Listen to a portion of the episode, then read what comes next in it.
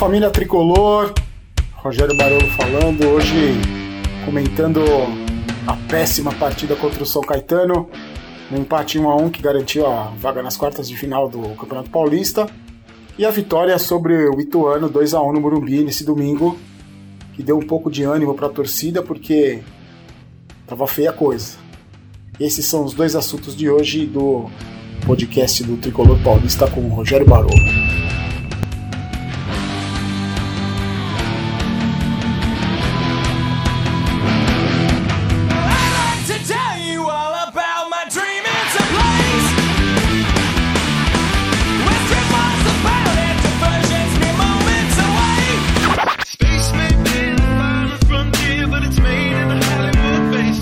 Bom, São Paulo jogou no meio de semana contra o São Caetano uma partida, se não foi a pior, foi uma das piores partidas do São Paulo no ano, principalmente no primeiro tempo. Fazia anos, há anos, eu não via o São Paulo jogar tão mal no primeiro tempo. Foi um dos piores primeiros tempos que eu já vi na minha vida como torcedor. Um time perdido em campo, com jogadores com uma qualidade técnica baixíssima. Um primeiro tempo sofrível contra o São Caetano e se não fosse o Anthony salvar o patético time do Mancini, o São Paulo corria sério risco de se desclassificar e não conseguir nem vaga nas quartas de final, acumulando mais um vexame histórico. Mesmo assim, o time ainda conseguiu tomar um gol de empate naqueles, naqueles chutes de, de longa distância que só os adversários do São Paulo fazem. Os jogadores acertam chutes inacreditáveis contra o Volpe é, o São Paulo conseguiu a classificação às duras penas, graças ao gol do menino Anthony. E viemos para o domingo encarar o Ituano, o Ituano como favorito, vamos ser sinceros, analisando friamente, o Ituano era franco favorito, porque fez uma campanha melhor, porque tem um time mais arrumado, porque meteu 5 a 1 no Santos, aliás, Santos que deu um baile na gente. Então, por essas e outras, e principalmente pela fraquíssima campanha do São Paulo no Campeonato Paulista nos últimos jogos, principalmente contra Palmeiras e contra São Caetano, o Ituano era favorito sim. E vamos deixar a soberba de lado e admitir que o Ituano era favorito para ganhar o jogo hoje. E o Mancini escolheu hoje fazer uma escalação diferente, montar um time diferente. Por incrível que pareça, nós estamos no final do mês de março e a verdade é que o time do São Paulo ainda não tem uma cara. Infelizmente não tem uma cara devido aos vários erros de planejamento dessa diretoria patética comandada pelo Raí. O São Paulo cheio de problemas entrou em campo hoje tentando mais uma formação, explorando principalmente os meninos da base, é, o Antônio Elisiero, o Igor Gomes, Luan, jogadores novos, promissores que sabem jogar.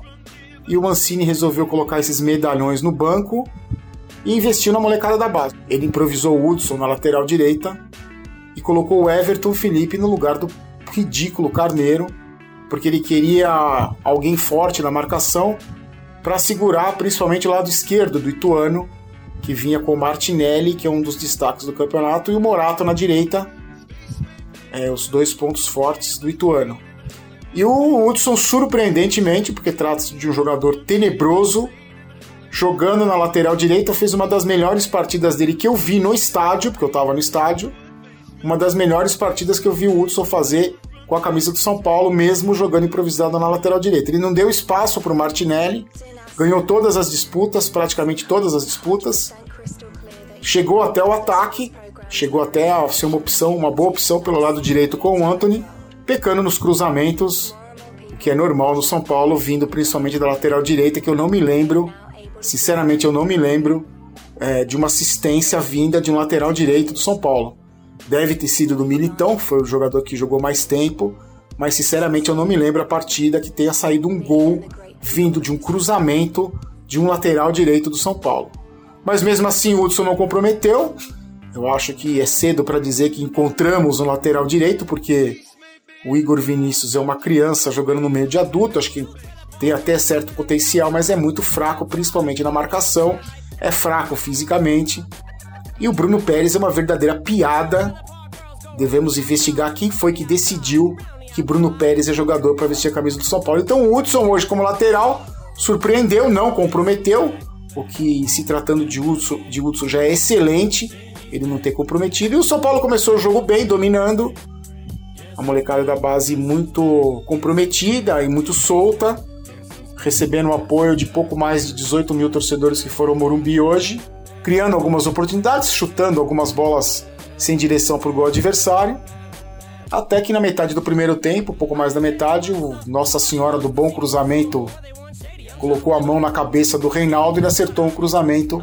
E o Igor Gomes, o menino da base, acertou um belo chute de voleio, abrindo o placar para o São Paulo, que conseguiu manter esse resultado até o final do primeiro tempo. O Ituano não ameaçou, não algumas jogadas rápidas de contra-ataque, mas não exigiu do Volpe, não exigiu da defesa, não exigiu do menino Luan, que era o único marcador do time, de ofício. E fomos para o primeiro tempo aplaudidos, pasme, torcedor tricolor. O São Paulo foi, por intervalo, aplaudido pela torcida no final do primeiro tempo, coisa que há muito tempo eu não via acontecer. Esse foi o, o nosso segundo jogo só no Morumbi esse ano, porque por causa dos problemas da chuva, jogamos no Pacaembu, mas há muito tempo eu não via o São Paulo sair de campo aplaudido no intervalo de jogo. No segundo tempo, a mesma proposta. O São Paulo melhorou no segundo tempo, surpreendentemente também, porque geralmente o time, o time tem uma queda bruta de produção no segundo tempo. Ao contrário, o time foi bem, criou algumas oportunidades, chutou bola na trave, exigiu é, com que o goleiro do Ituano trabalhasse. Reinaldo finalizando bem. Hudson chutou bola na trave, por incrível que pareça, para você ver o quanto ele foi importante hoje. Só que o São Paulo não matou o jogo. Não matou o jogo, o Ituano assustava pouco, chegou só uma vez com um chute do Morato, numa boa defesa do Volpe. Só que aí, na metade final do jogo, teve um lance dentro da marca, da marca de pênalti. O jogador do Ituano bateu, o Volpe fez uma defesa milagrosa com os pés, uma defesa de futebol de salão. E nesse momento ele sentiu a virilha. Sentiu a virilha, me parece que se a virilha, da onde eu tava ali, me pareceu ser a virilha, que ele colocava a mão na virilha e recebeu atendimento. No escanteio, não sei se por conta dessa contusão na virilha ou não, ele saiu muito mal do gol e dentro da pequena área o Morato, sempre ele, que eu sempre pedi mais oportunidades para o Morato no São Paulo. É, lembrando que o Morato chegou, teve uma lesão, demorou para se recuperar, o São Paulo se desfez dele preferiu escolher o Everton Felipe. O Morato de cabeça, estava sendo marcado pelo Everton, o, o atacante que entrou no segundo tempo. E o São Paulo tomou esse gol que deu esperanças ao Lituano de conseguir alguma coisa na quarta-feira às 7h15 da noite no Novelli Júnior.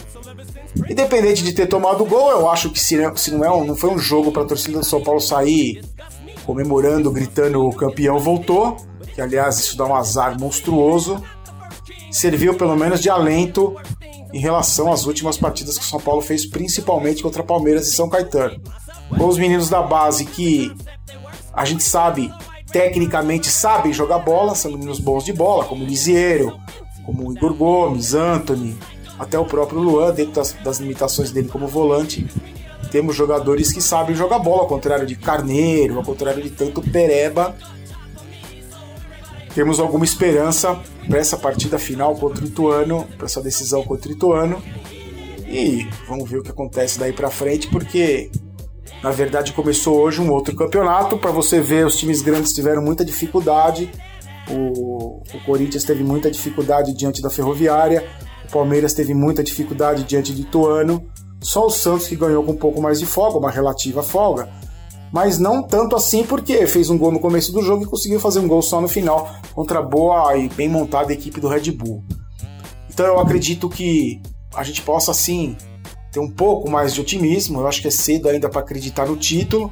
Eu acho que de todos esses times, que todos os times, incluindo os times pequenos, o São Paulo é o azarão desse campeonato.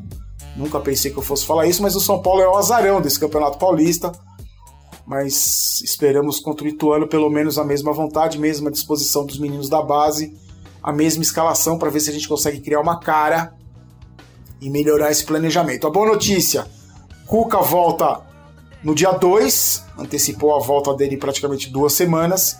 Se o São Paulo passar para as semifinais do Campeonato Paulista, o Cuca dirige o time na segunda partida da semifinal, que não deixa de ser uma ótima notícia, porque a torcida do São Paulo conta muito com a experiência do Cuca para tirar esse time do marasmo. É cedo para comemorar. O, tor o torcedor São Paulino já sabe como funciona o modo ilusão. O nosso modo ilusão tem que, deve continuar desligado e é muito bom que seja assim. mas deu para pelo menos sair do Morumbi hoje sorrindo. Se a vitória poderia ter sido por uma diferença maior de gols, pelo menos o que valeu foi a vitória e a gente jogar contra o Ituano na quarta-feira por um empate que garante a presença do São Paulo na semifinal do Campeonato Paulista. É isso aí, gente. Eu volto com vocês na próxima semana. Fiquem com Deus. Como eu digo sempre, aqui não é Vai São Paulo, aqui é Vamos São Paulo. Eu não quero ter razão, quero ser campeão. Forte abraço, fiquem com Deus e tchau.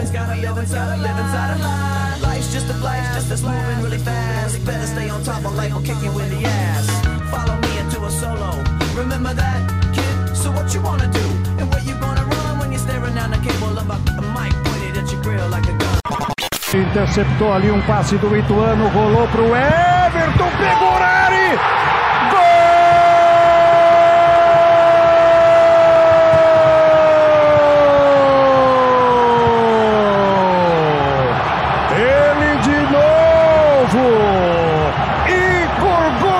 para o São Paulo. Pegando o rep... Esse podcast é um oferecimento de O Esportista e foi editado por Valder Souza e Rafael Prado.